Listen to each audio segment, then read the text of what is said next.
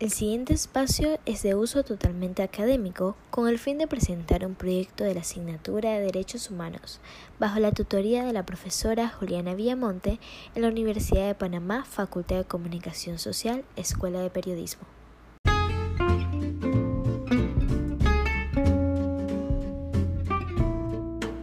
Hola, bienvenidos a esta cápsula informativa Mañanas que Informan.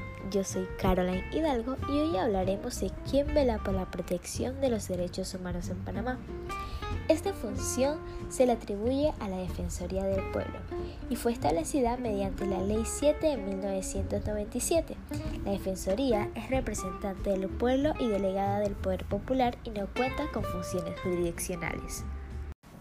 Agradezco tu atención, nos escuchamos en la próxima.